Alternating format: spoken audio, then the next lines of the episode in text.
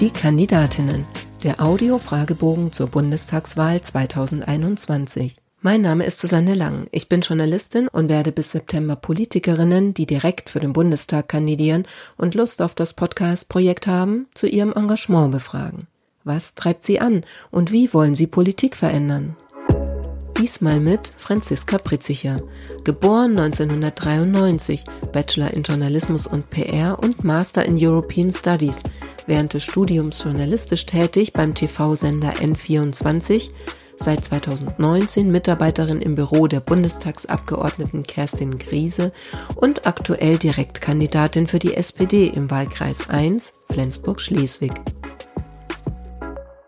Frau Pritzicher, wann war für Sie klar, ich möchte Abgeordnete im 20. Deutschen Bundestag werden? Ich habe ja keinen ganz langen Prozess durchgemacht, in dem ich mich viele Monate hingesetzt habe und darüber nachgedacht habe, ob ich Abgeordnete werden möchte, sondern es war tatsächlich so ungefähr ein, na doch einen Monat vor der innerparteilichen Bewerbungsschluss. Das macht man in der Partei so, damit halt ähm, so ein bisschen klar ist, mit wem man so rechnen kann. Und dann saß ich mit einem Freund zusammen, der arbeitet auch für einen Bundestagsabgeordneten in Schleswig-Holstein. Und wir haben uns so ein bisschen angeguckt, wer kandidiert und es war keine Frau zu finden, weit und breit. Und dann meinte ich zu ihm, das, das finde ich überhaupt nicht in Ordnung. Ähm, meinst du, da kommt noch eine? Und er so, nee, ich glaube nicht. Also ich habe von niemandem mehr gehört, dass er kandidieren will oder und dies und das. Und dann hab ich, haben wir mit, miteinander gerungen und er meinte irgendwann, mach du das doch, Franziska, du kannst das wir brauchen da jetzt eine junge Frau. Und dann habe ich gesagt, ach Quatsch, nee, ich bin ja erst seit einem Jahr Mitglied in der Partei, das ist, das mache ich nicht so. Und dann habe ich aber den, den Prozess so ein bisschen durchlaufen, gedanklich, habe eine Nacht drüber geschlafen und habe gedacht, das erträgst du nicht, wenn da jetzt keine junge Frau auf dieser Liste steht, obwohl du es machen könntest. Und dann habe ich ihn nächsten Tag angerufen und habe gesagt, so, ich mache das jetzt. Und das war der Moment, wo ich wusste, ähm, ich möchte Abgeordnete im 20. Deutschen Bundestag werden. Was war die größte Hürde auf dem Weg zu Ihrer Kandidatur? Plakativ gesagt, zwei Männer. Weil zwei Männer waren meine Gegenkandidaten. Und äh, allgemein war es natürlich der ganze Prozess der Bewerbung. Also ich musste dann ja in ganz schneller Windeseile eine Bewerbung äh, schreiben, Themen, Argumentation festlegen, ähm, ganz, ganz viele Leute anrufen, Website bauen, Fotos machen, Videos machen. Und das haben am 3. 3. August war Bewerbungsschluss dann. Ich habe das auch alles fristgerecht eingereicht, das hat funktioniert. Und dann ging achtmonatiger Prozess der innerparteilichen Kandidatur los, weil wir aufgrund der Corona-Pandemie nicht so nominieren konnten, wie wir wollten. Das heißt, sie wurde zweimal verschoben und normalerweise sollte im November die Entscheidung stattfinden und sie fand dann erst im März nächsten Jahres statt. Und das war schon hart. Und ähm, die männlichen Gegenkandidaturen waren auch nicht ohne. Also beide ganz, ganz unterschiedlich. Der eine war in, in, einer, in einer sachlichen Auseinandersetzung ein echter Gegner und der andere war halt auf persönlicher Ebene ein echter Gegner, so dass ich tatsächlich sagen würde, die größte Hürde auf dem Weg zur Kandidatur waren die beiden Männer. Erklären Sie in drei Sätzen, was Sie als Bundestagsabgeordnete erreichen wollen. Ich möchte gerne gerechte Löhne für alle schaffen. Das bedeutet zum Beispiel, den Mindestlohn auf 12 Euro anzuheben, aber auch die Grundsicherung für Kinder einzuführen, also die Kindergrundsicherung. Dann möchte ich gerne Wohnraum für allen schaffen und das kann der Bund super machen, indem wir 400.000 neue Wohnungen bauen. Wer glauben Sie, wird sie wählen und warum? Ich glaube, dass mich sehr viele Menschen wählen werden, die erstens gerne junge Leute, speziell auch junge Frauen in der Politik sehen werden, aber auch welche, die dieses bodenständige, zielstrebige, aber trotzdem sehr menschliche und ähm, ausgewogene mögen. Also niemand mag mehr diese Politiker, die ganz weit weg sind, die man nicht kennt, die man zu tun, die mit denen man nichts mehr zu tun hat, die einfach unter sich bleiben. Und ähm, das funktioniert nicht mehr. Die Menschen wollen mitgenommen werden, die wollen erreicht werden, die wollen jemand haben, der ist wie sie und nicht der aus einer anderen Welt kommt. Und das wird, glaube ich, mein großes Plus sein. Ihr bisher größter politischer Erfolg war? Die Kandidatur, würde ich sagen.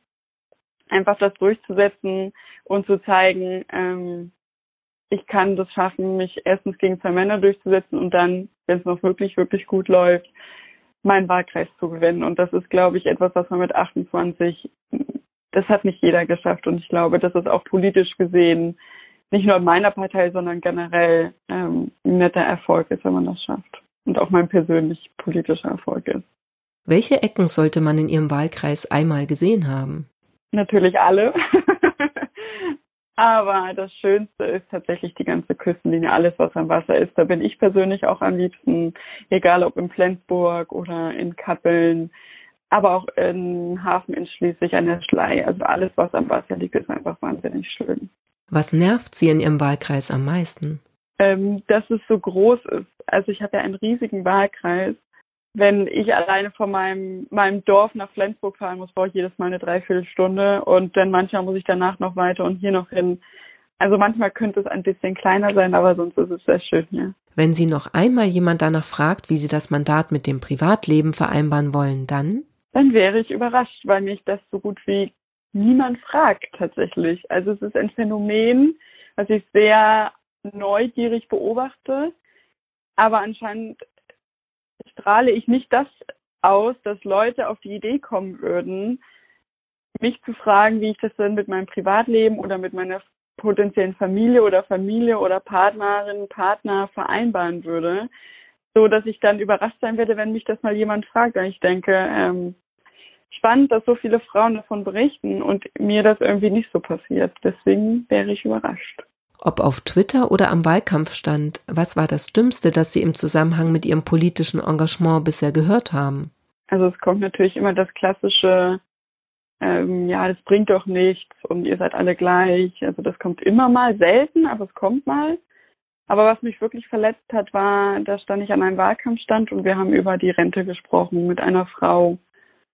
Und sie sagte plötzlich aus dem Nichts, als es um die Rentenanpassung ging, ähm, Ost-West und dass das nicht gerecht sei, dass das jetzt endgültig angepasst werden müsste, meinte sie, finde sie, finde sie überhaupt nicht gerecht, denn die Ossis hätten nie gearbeitet.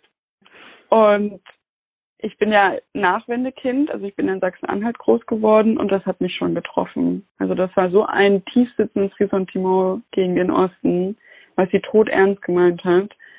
Das, das fand ich ganz schlimm, ja. Und was haben Sie dann entgegnet?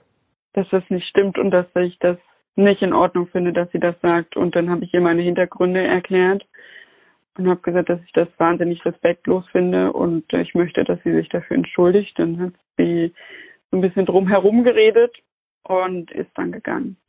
Aus der unangenehmen Situation halt geflohen. Ne? Welchen alten, weisen Mann schätzen Sie und warum? Es ist Hubertus Heil. Erstmal, weil ich ihn durch meine Arbeit kenne und weil er wahnsinnig gut in seinem Job ist. Also ich schätze Menschen, die ihre Arbeit und gerade in der Politik ist das wichtig, mit Leib und Seele machen, mit völliger Überzeugung. Er hat eine wahnsinnige Bodenständigkeit dabei und auch viel Demut. Also er weiß, warum er das tut und er ist einer der geradlinigsten Sozialdemokraten, den ich kenne und ähm, ich traue ihm eigentlich ganz, ganz viel zu und dass da noch ganz, ganz viel kommen wird von ihm und ich hoffe das auch, weil er sehr, sehr wichtig ist für meine Partei. Aber so alt ist er doch noch gar nicht, oder? Er, er ist schon Mitte, Ende 40, ja. Also das ist für mich schon so, was damit zugehört in die Boomer-Generation. Das schlimmste Buzzword in der Politik lautet für mich? Es sind zwei Wörter und zwar gute Gespräche.